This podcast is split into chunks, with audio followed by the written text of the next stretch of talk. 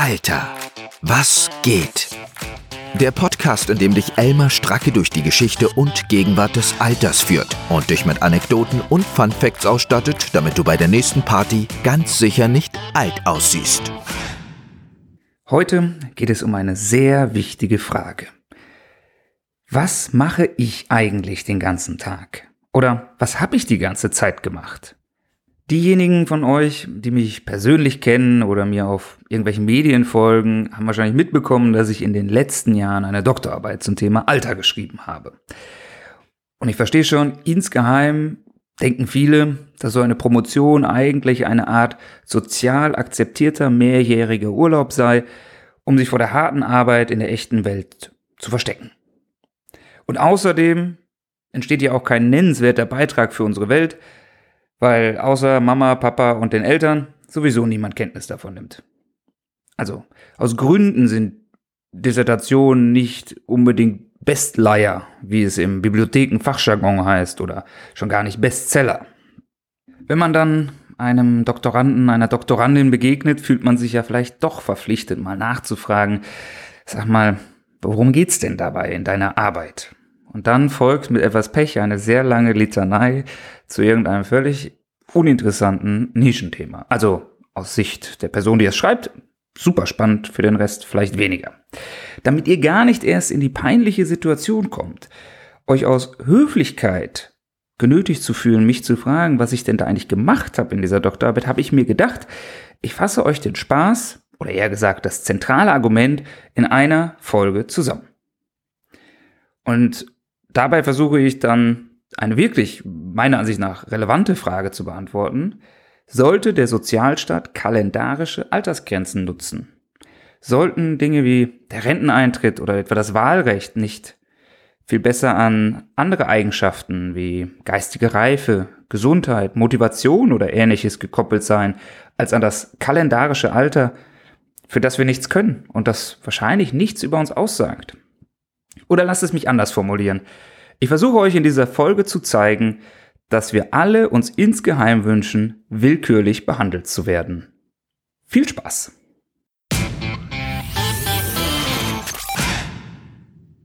Im 16. Jahrhundert hätte meine Doktorarbeit wahrscheinlich den folgenden Titel erhalten. Alter vor Schönheit, Methusalem im 21. Jahrhundert oder warum wir das kalendarische Alter als Ordnungskategorie nicht leichtfertig aus der Hand geben sollten.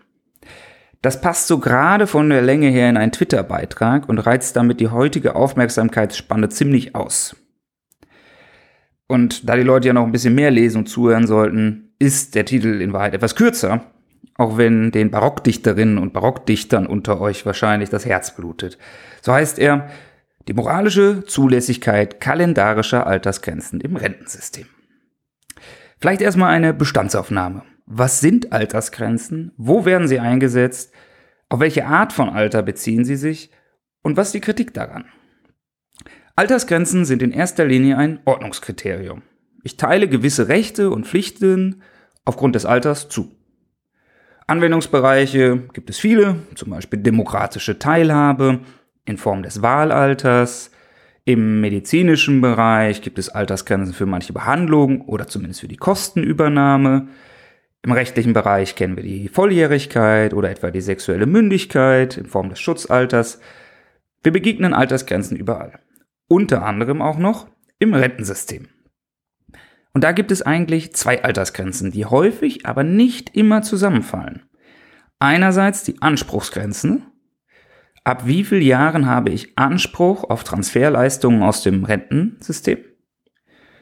Und andererseits gibt es die Ausscheidegrenze. Mit wie vielen Jahren muss ich meinen Arbeitsplatz verlassen? Diese Grenze gibt es heute nicht mehr ganz so oft, zumindest nicht explizit, aber ein bisschen schwingt diese Erwartungshaltung ja auch dann mit, wenn man das Alter erreicht hat.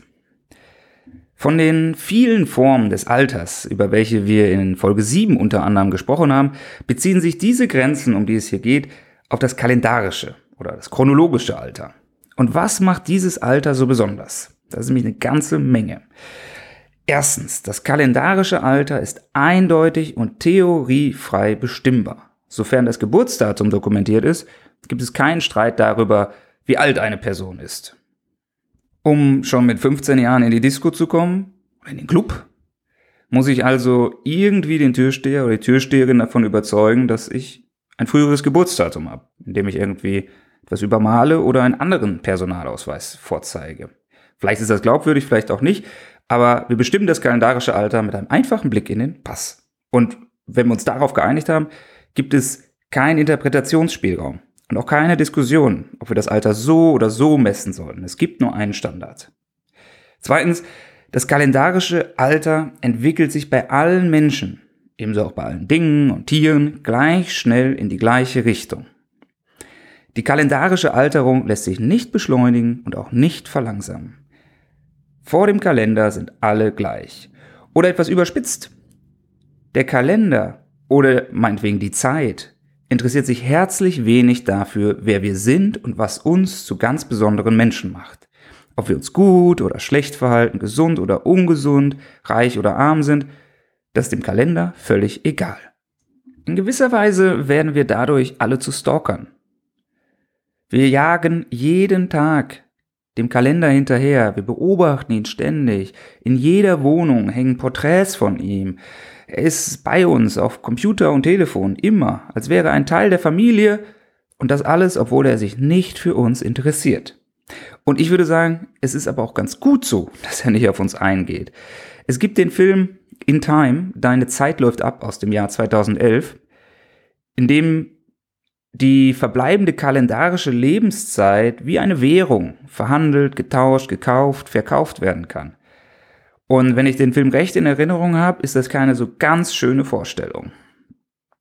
Dass wir dem Kalender völlig egal sind, hat aber eine wichtige moralphilosophische Auswirkung. Wir sind für unser kalendarisches Alter nicht verantwortlich. Wir können es nicht verändern. Alle Menschen, die bisher Einfluss auf ihr kalendarisches Alter genommen haben, sind tot. Denn zu sterben ist der einzige Hebel, den wir haben. Und so groß ist die Furcht vor dem Alter, vor dem kalendarischen, für viele dann doch nicht. Und damit kommen wir zur großen Kritik am kalendarischen Alter. Seit ungefähr den 1970ern gibt es einen zentralen Leitsatz in der Moralphilosophie, der lautet, Niemand sollte für etwas schlechter gestellt werden, wofür er oder sie nichts kann. Ich würde der Einfachheit halber sagen, besser oder schlechter. Denn schlechter für die einen ist zumindest relativ gesehen immer auch besser für die anderen und andersherum. Auf diesen Satz beziehen sich all die Diskurse, die Chancengleichheit einfordern oder Diskriminierung anprangern. Wenn wir aber für unser kalendarisches Alter nichts können, sollten wir deswegen also nicht besser oder schlechter gestellt werden. Genauso wie wir nicht für andere Dinge, für die wir nichts können, besser oder schlechter gestellt werden sollten. Darunter unsere Hautfarbe, Augenfarbe, Geschlecht oder eine lang kultivierte Jogginghosenaversion. Jetzt könnte man natürlich sagen, ja, aber im Fall des kalendarischen Alters gibt es ja einen sachlichen Grund für die Diskriminierung. Zum Beispiel ist es auch verboten für blinde Menschen Auto zu fahren obwohl sie, zumindest wenn sie von Geburt an blind sind, ganz sicher nichts dafür können. Hier gibt es einen sachlichen Grund und das ist keine mutwillige Schikane, sondern im Interesse aller. Das könnte man ja auch beim kalendarischen Alter sagen. Das lässt uns auf gewisse Dinge schließen, wie Reife, Motivation, Leistungsfähigkeit. Und wir nutzen das nur, weil es einfacher zu bestimmen ist. Die Kurzantwort lautet Nein. Nein. Nur in den Rändern des Lebens gibt es eine nennenswerte Korrelation zwischen kalendarischem Alter und anderen Eigenschaften. Klar, wenig Säuglinge sind in der Lage, Auto zu fahren, aber ab einem gewissen Alter äh, sagt das kalendarische Alter darüber wenig aus. Die Streuung ist einfach zu groß, insbesondere im rentenrelevanten Bereich, so um die 60 oder 70 Jahre herum. Da gibt es viel zu viele verschiedene Lebensumstände und Entwürfe. Man könnte also genauso gut wie das kalendarische Alter die Augenfarbe oder das Sternzeichen zur Verteilung nutzen. Zuteilungen nach dem kalendarischen Alter sind deswegen, folgt man dieser Argumentation, eine fiese, sachgrundlose Altersdiskriminierung. Oder anders gesagt, es handelt sich um reine Willkür, weil das kalendarische Alter nichts über uns aussagt und wir ihm schonungslos ausgeliefert sind. Und Menschen sind grundsätzlich sehr empfindlich, wenn sie das Gefühl haben, willkürlich und unfair behandelt zu werden. Unfaire Behandlung heißt in der Regel ungleiche Behandlung ohne Grund, ohne guten Grund. Eben eine willkürliche Ungleichbehandlung. Denn was wir uns wünschen, ist die, und jetzt kommt wieder ein philosophischer Begriff, sogenannte proportionale Gleichheit. Eine Art Goldstandard der Gerechtigkeit. Proportionale Gleichheit heißt Gleichheit der Verhältnisse. Es sind dann Formulierungen wie gleicher Lohn für gleiche Arbeit. Leistung muss sich lohnen, jeder so viel er braucht, jeder so viel er kann und so weiter. Ob man das jetzt in Verdienst, Leistung, Bedürfnissen oder anderen Dingen misst, ist erstmal egal. Wichtig bei proportionaler Gleichheit ist, dass der Input irgendwie zum Output passen muss. Sonst fühlen wir uns unfair behandelt, weil wir denken, Mensch, ich habe viel mehr geleistet und ich bekomme genauso viel oder noch weniger. Wir wollen einfach nach unserem eigenen Tun, Handeln, Wesen, Fähigkeiten, Humor, was auch immer beurteilt werden und nicht nach Dingen, für die wir nichts können und die irrelevant sind und schon gar nicht nach unserem unverschuldeten kalendarischen Alter. Diese Feststellung findet viel Beifall im politischen Publikum. Menschenrechtlerinnen und Menschenrechtler einerseits, andererseits aber auch Marktliberale, die auf Leistungsgerechtigkeit pochen. Die wollen, dass Arbeitgeber Leute einstellen und entlassen können, egal wie alt sie sind, sondern nur basierend auf der Performance. Also hier hat sich so eine Art unheilige Allianz gebildet, die sich nur in einer Sache einig ist, das kalendarische Alter muss weg. Es darf kein Kriterium sein. Und der Fun Fact zeigt, dass es auch gute Gründe gibt, bei der Sinnhaftigkeit vieler kalendarischer Altersgrenzen hm, zumindest skeptisch zu sein. Fun Fact 1967 wurde in den Vereinigten Staaten der Age Discrimination in Employment Act verabschiedet, das zentrale Alters- oder Anti-Alters-Diskriminierungsgesetz, das dort im Grunde alle kalendarischen Altersgrenzen abgeschafft hat. In Europa ist die Sicht bis heute etwas differenzierter, aber die USA sind da sehr strikt vorgegangen. Und im Vorfeld dieses Gesetzes kam es zu einer denkwürdigen Anhörung, an der auch die Fluglinie American Airlines teilnahm. Und sie hat versucht zu begründen, warum sie ganz offensichtlich unbedingt Altersgrenzen braucht, um ihr Geschäft fortführen zu können, um Erfolg zu haben als Fluglinie. Genauer gesagt brauchte sie unbedingt Altersgrenzen für Frauen. Es gab nämlich in dieser Firma die Politik, Stewardessen im Alter von 20 Jahren einzustellen und dann mit 32 Jahren auf eine andere Position zu versetzen.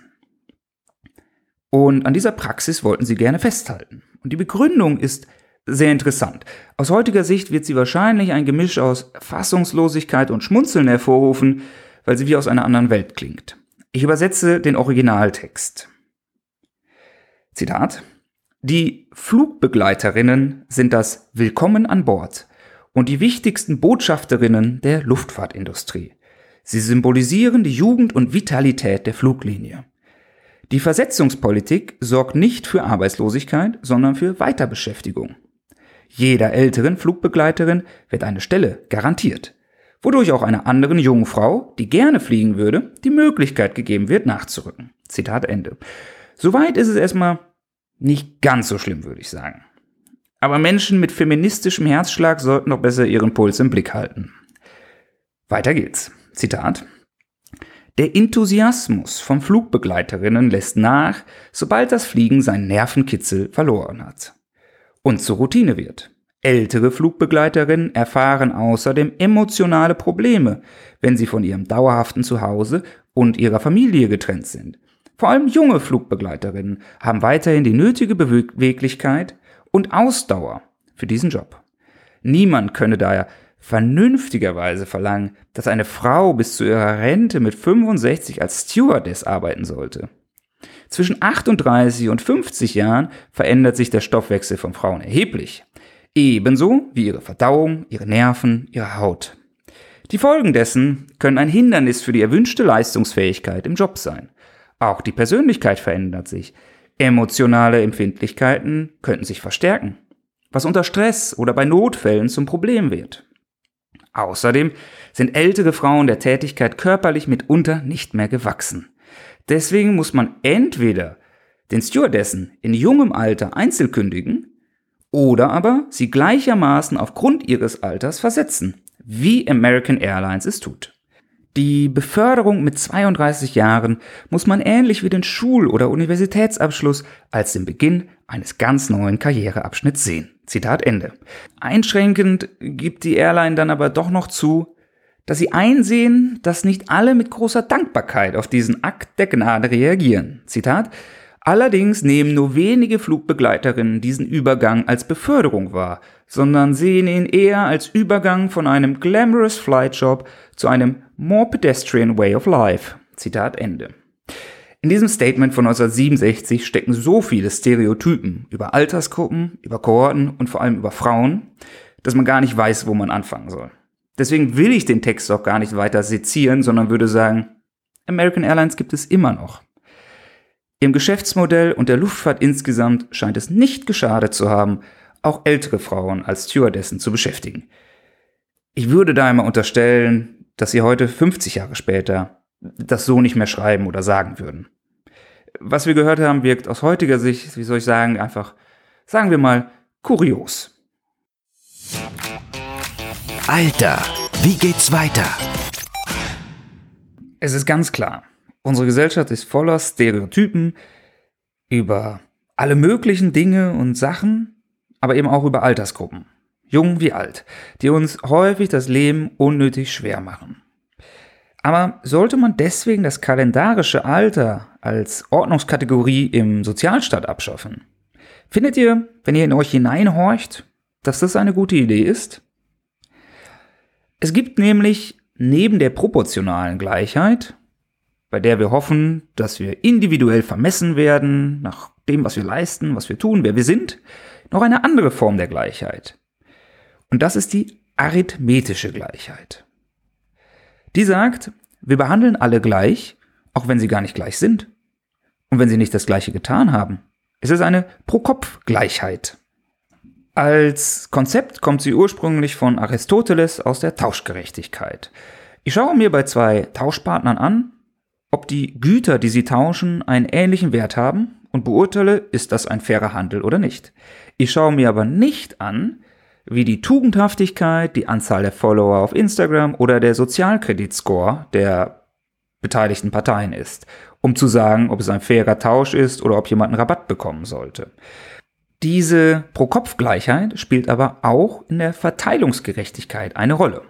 Zum Beispiel werden Menschenrechte bedingungslos an alle verteilt. Egal, ob manche sie vielleicht mehr oder weniger verdient hätten als andere. Oder nehmen wir alle Arten von Losverfahren. Zum Beispiel das berühmte Streichholzziehen. Beim Streichholzziehen werden auch alle viel gleicher behandelt, als sie eigentlich sind. Das heißt, ich gucke nicht nach, wer am besten geeignet ist, wem die Aufgabe am besten gefällt, am leichtesten fällt, wer mehr oder weniger viel Zeit hat. Wenn ich das machen möchte, dann muss ich ja nicht losen. Beim Losen will ich ja genau das vermeiden. Alle werden gleich behandelt. Und komischerweise finden wir das ziemlich fair. Obwohl das Streichholz an sich völlig irrelevant ist und nichts mit der Sache zu tun hat. Genauso wie das kalendarische Alter. Wobei, wir finden es nur meistens fair. Zum Beispiel, wenn wir herausfinden, dass die Streichhölzer Würfel oder Münzen gezinkt sind, fühlen wir uns unfair behandelt. Warum? Weil diese Pro-Kopf-Gleichheit verletzt ist. Wir finden das Verfahren auch dann unfair, wenn die Unterschiede zwischen den einzelnen Leuten so offensichtlich sind, dass man sie nicht ignorieren kann. Wenn wir auswürfeln, wer von uns zum Bäcker läuft und Brötchen kauft, eine Person aber gar nicht laufen kann, finden wir das Verfahren höchstwahrscheinlich ungeeignet. Arithmetische Verfahren finden wir dann fair, wenn wir proportionale Gerechtigkeit nicht herstellen können oder nicht herstellen wollen, weil wir die relevanten Informationen nicht sammeln können oder wollen. Menschen wissen ja häufig selbst nicht, was sie wollen. Oder in vielen Kontexten wollen wir auch nicht, dass sie völlig gläsern gegenüber Mitmenschen oder dem Staat werden. Oder das Einsammeln dieser Informationen ist auch einfach zu aufwendig. Und genau dann nehmen wir einfach an, dass alle gleich sind. Das ist ein ganz guter Ausweg. Und genau das leistet das kalendarische Alter. Es behandelt alle Menschen im jeweiligen Alter gleicher, als sie wirklich sind. Und es leistet das auf völlig transparente, unstrittige Weise, wie es sonst nur Losverfahren können. Wobei Losverfahren auch immer manipuliert werden können. Das kalendarische Alter nicht. Es kann höchstens gefälscht werden. Und auch das nur mit sehr großem Aufwand. Weiterer Vorteil, das kalendarische Alter ist langfristig planbar. Es erlaubt Abstufungen. Es gibt nicht nur eine Altersgrenze, sondern häufig mehrere, die aufeinander aufbauen. Dadurch wird der Vorhersagewert besser, die Korrelation mit den Eigenschaften wie körperlicher oder geistiger Reife ein bisschen besser. Und es erlaubt Lebenslaufsteuerung. Altersgrenzen ermöglichen es, festzulegen oder einen Anreiz zu schaffen, dass Menschen zum Beispiel erst in die Schule gehen, dann ins Erwerbsleben kommen und dann in den Ruhestand gehen und nicht andersrum. Die Reihenfolge ist höchstwahrscheinlich besser für die Individuen und auch für die Gesellschaft als Ganze. Wenn wir also etwas nicht an alle verteilen können oder wollen und auch nicht unter allen mit gleichen Chancen verlosen wollen, ist das kalendarische Alter eigentlich eine ganz gute Option. Aber klar ist auch, wo auch immer ich die Altersgrenze ziehe, die genaue Position ist willkürlich und gesellschaftliche Konvention. Es gibt keine Letztbegründung dafür, dass ich mit 18 Jahren volljährig bin und nicht mit 19,5. Und da setzt ja dann die Kritik an und sagt, Mensch, es wäre viel fairer, wenn wir das Wahlrecht und die Volljährigkeit nicht nach dem kalendarischen Alter, sondern zum Beispiel nach der geistigen Reife verteilen würden. Prima. Nur, wie misst man die? Vielleicht machen wir eine Art Test, vielleicht eine Art IQ-Test. Wie fändet ihr das? Um wählen zu gehen, muss man einen IQ-Test machen. Bei mir würde das aus vielen Gründen Unwohlsein hervorrufen, auch wenn ich irgendwie die Hoffnung habe, vielleicht nicht durchzufallen.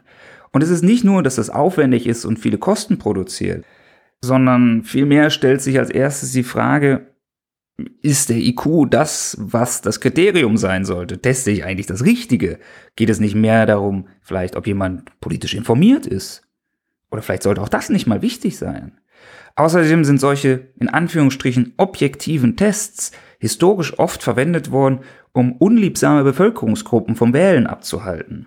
Denn es gibt kein objektives, neutrales Testdesign. Tests werden immer auf eine Gruppe zugeschnitten und evaluiert. Sie werden ständig verändert und da wir den wahren, zum Beispiel IQ, eines Menschen nicht am Zollstock ablesen können, können wir auch nicht überprüfen, wie gut das Verfahren wirklich ist. Es gibt also jede Menge Debatte über das Testdesign. Und selbst wenn wir uns darüber einig würden, blieben zwei Probleme. Erstens müssten wir uns immer noch einigen, was dieses Testergebnis überhaupt bedeutet.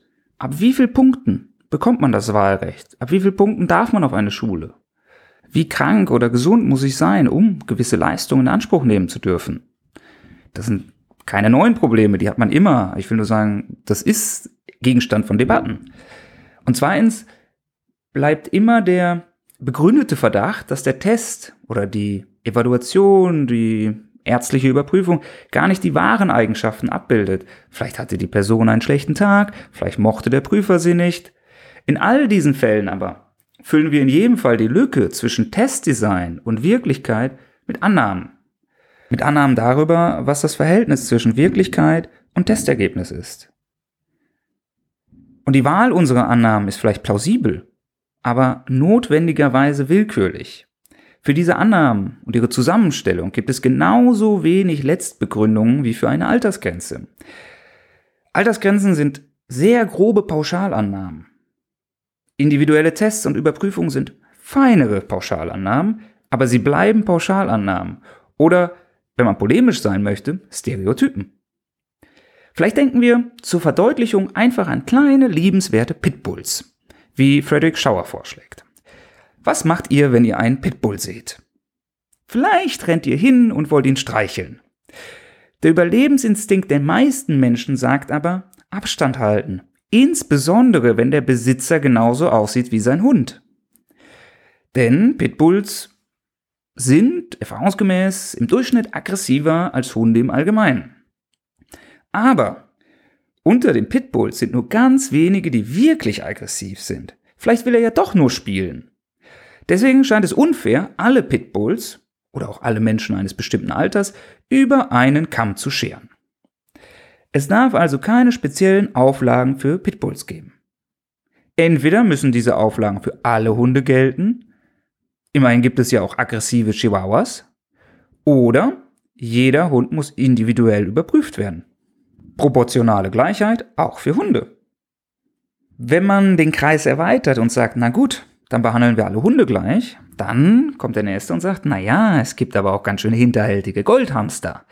Und am Ende gelten für Kanarienvögel die gleichen Auflagen wie für Terrier.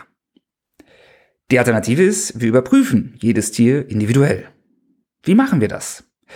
Gut, da haben wir zwei Optionen. Entweder wir schauen in die Vergangenheit. Solange ein Pitbull friedlich ist, gehen wir davon aus, dass er friedlich bleibt. Also bis er jemanden gebissen hat, ist er friedlich wie eine Weinbergschnecke. Ich bin mir nicht sicher, ob sich viele Menschen mit diesem Vorgehen anfreunden könnten. Wir trauen ja nicht mal unseren Mitmenschen richtig über den Weg, sondern verlangen auch präventiv von unfallfreien Fahrern, sich immer noch an Ampeln zu halten. Die Alternative, wir machen individuelle Tests, um in die Zukunft zu schauen und das Verhalten vorherzusagen. Wir könnten gucken, wie der Pitbull sich gegenüber einer menschlich aussehenden Puppe verhält und daraus schließen, wie er sich gegenüber echten Menschen verhält. Aber dieser Schluss ist auch nicht mehr als eine willkürliche Annahme, wie gut auch immer sie empirisch untermauert wird. Wir nehmen an, dass Verhalten gegenüber Puppen zu dem und dem Verhalten gegenüber Menschen führt. Vielleicht liegen wir häufig richtig und behandeln einige Pitbulls dadurch fairer als sonst, aber einigen Pitbulls werden wir daneben liegen. Und das ist ganz schön schmerzhaft. Und hier ist einfach der springende Punkt. Auch individuelle Vermessungen von Menschen oder Tieren die proportionale Gleichheit versprechen, sind immer noch in einem begrenzten Kern willkürlich. Ich werde also mit diesen individuellen Lösungen die Willkür nicht komplett los. Die Willkür ist vielleicht geringer, weil die Tests besser das relevante Merkmal abfragen. Aber anders als bei Altersgrenzen ist diese Willkür ungleich verteilt. Oder zumindest steht immer der Verdacht im Raum. Eine Altersgrenze ist willkürlich, weil wir sie irgendwo ziehen. Wir können nicht begründen, warum sie genau hier und nicht dort liegt. Aber als Grenze ist sie dann für alle gleich. Und das können wir auch ganz objektiv, transparent bestimmen. Das heißt nicht, dass sie sich gleich in jeden Lebenslauf einfügt. Es ist schon klar, dass manche diese Grenze gar nicht erreichen. Dass manche kürzer, länger, glücklicher, gesünder leben und so weiter. Aber bei individuellen Tests kann man sich nie sicher sein, dass die Grenze wirklich für alle gleich ist. Dieser Verdacht steht immer im Raum, dass sie zumindest nicht gleich angewendet wird, willkürlich verändert, Tagesform, was auch immer. Bei einer Gesundheitsprüfung gibt es so einen gewissen Verdacht, Skepsis, dass Menschen sich vielleicht gesünder oder kränker machen, Leistungsprüfungen, dass sie einen guten oder schlechten Tag haben. Und solche Manipulationen sind beim kalendarischen Alter nicht möglich. Und das stiftet in gewisser Hinsicht sozialen Frieden, weil es kein Streitpotenzial an der Stelle gibt. Es ist kein Bauchgefühl irgendeines launischen Prüfers oder Testdesigners. Ich kann nicht darüber jammern, dass ich unfair behandelt wurde, weil mein Alter falsch bestimmt wurde. Und deswegen gilt häufig, wenn eh Willkür, dann besser gleiche Willkür. Und das ermöglicht das kalendarische Alter als eindeutig bestimmbares und nicht manipulierbares, mit ganz viel Aufwand, manchmal fälschbares, aber eher wenig, nicht manipulierbares Merkmal. Und es hat noch einen gigantischen Vorteil, den wir womöglich häufig übersehen. Schamfreiheit. Niemand muss sich dafür schämen, wie alt er oder sie kalendarisch ist. Es kann ja auch niemand was dafür. Niemand muss sich rechtfertigen. Und das ist richtig viel wert weil es uns ganz fürchterlich entlastet vor dem Druck, irgendjemandem irgendetwas beweisen zu müssen, zu zeigen müssen, ob man wirklich krank ist, unter Beweis zu stellen, dass man wirklich so gut ist, wie damals in dem Testergebnis rauskam und so weiter. Und noch ein letzter Punkt. Menschen wollen sich häufig lieber vom Zufall als von ihren Mitmenschen beurteilen lassen. Und auch das spricht in vielen Situationen für arithmetische Gleichheit. Alter, was ging? Wenn ihr das jetzt alles so auf euch wirken lasst. Fragen der proportionalen Gleichheit, der arithmetischen Gleichheit, kalendarischer Altersgrenzen, Pitbulls, denkt ihr wahrscheinlich, wow, und dafür hast du vier Jahre gebraucht? Ernsthaft? Ja, ich schätze schon. Und es hat mir auch immer eigentlich recht viel Spaß gemacht. Immerhin bietet die Arbeit am Ende mit ihren 500 Seiten auch noch Stoff für weitere Aspekte, die ich in zukünftigen Episoden vielleicht mal genauer beleuchten kann. Es war ja doch heute, naja, gekürzt auf das Wesentliche. Und das Fazit von heute ist erst einmal, kalendarische Altersgrenzen behandeln Menschen gleicher, als sie eigentlich sind. Und das ist klar, irgendwie willkürlich und in gewisser Hinsicht unfair, aber immerhin wird die Willkür gleich auf alle angewendet. Und wenn wir es mit Situationen zu tun haben, in denen wir die wirklich relevanten Informationen nicht sammeln können oder nicht sammeln wollen oder uns nicht darauf einigen können, dann spricht vieles dafür, die Willkür, die notwendig ist, besser gleich zu verteilen als ungleich zu verteilen. Das heißt nicht, dass das kalendarische Alter, zum Beispiel beim Thema Renteneintritt, der einzige Zugangsweg sein sollte. Und er ist es ja auch übrigens nicht. Aber es ist eine grundsätzlich gute Idee, einen moralfreien, planbaren, nicht schambehafteten, nicht mit Rechtfertigung behafteten Ankerpunkt zu haben, an dem sich alle orientieren können.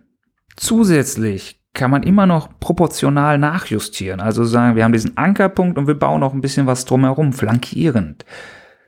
Tests oder irgendwas anderes, was man sich einfallen lässt. Wie es zum Beispiel bei der Erwerbsunfähigkeitsrente ja auch passiert. Wenn ich dann nachweise, meine körperliche Ausstattung gibt das nicht mehr her, dann habe ich einen zusätzlichen Zugangsweg. Proportional. Äh, proportional zu meiner Bedürftigkeit oder meiner körperlichen Leistungsfähigkeit. Oder bei Früh- oder Spätrente fließt die persönliche Motivation ein. Also ich kann das schon nachjustieren und dadurch wirds Endergebnis auch, glaube ich, besser aber man sollte nicht auf diesen arithmetischen Ankerpunkt verzichten. Völlige Flexibilisierung und völliger Verzicht auf das kalendarische Alter wird wahrscheinlich nicht dazu führen, dass die Menschen sich im Durchschnitt fairer behandelt fühlen. Weder beim Wahlalter noch beim Renteneintritt. Das heißt, die Nutzung des kalendarischen Alters ist moralisch zulässig und häufig sogar moralisch geboten. Das ist der zentrale Punkt meiner Arbeit, den ich euch hier hoffentlich verständlich, wenngleich eben stark gekürzt darlegen konnte. Und natürlich, dass Pitbulls eine zentrale Rolle in der Moralphilosophie spielen. Wenn ihr Fragen oder Kommentare zu dem Ganzen habt, schreibt mir, meldet euch. Ich freue mich wirklich auf eine Diskussion mit euch. Mit einigen habe ich die ja auch schon mal geführt. Und mich würde natürlich interessieren, was macht ihr denn, wenn ihr so einem Pitbull begegnet? Es gibt da ja vielleicht auch ausgesprochene Tierfreunde, die dem Ganzen mal eine Chance geben wollen. Irgendwann in einigen Monaten wird auch das ganze Werk als Buch erscheinen und wenn es gut läuft, auch kostenfrei im Internet abrufbar sein, so als gute Nachtlektüre. Bis dahin müsst ihr aber mit diesem Podcast Vorlieb nehmen. Und das ist hoffentlich auch gar nicht so schlimm, vielleicht sogar angenehm genug, dass ich euch begeistern kann, hier eine Bewertung zu hinterlassen. Mir auch auf Instagram, Twitter oder Facebook zu folgen und ganz womöglich mich finanziell via PayPal zu unterstützen. Ich würde mich sehr freuen und ich freue mich auch aufs nächste Mal. Bis dahin. Das war Alter, was geht mit Elmar Stracke. Hoffentlich hören wir uns bald wieder in alter Frische.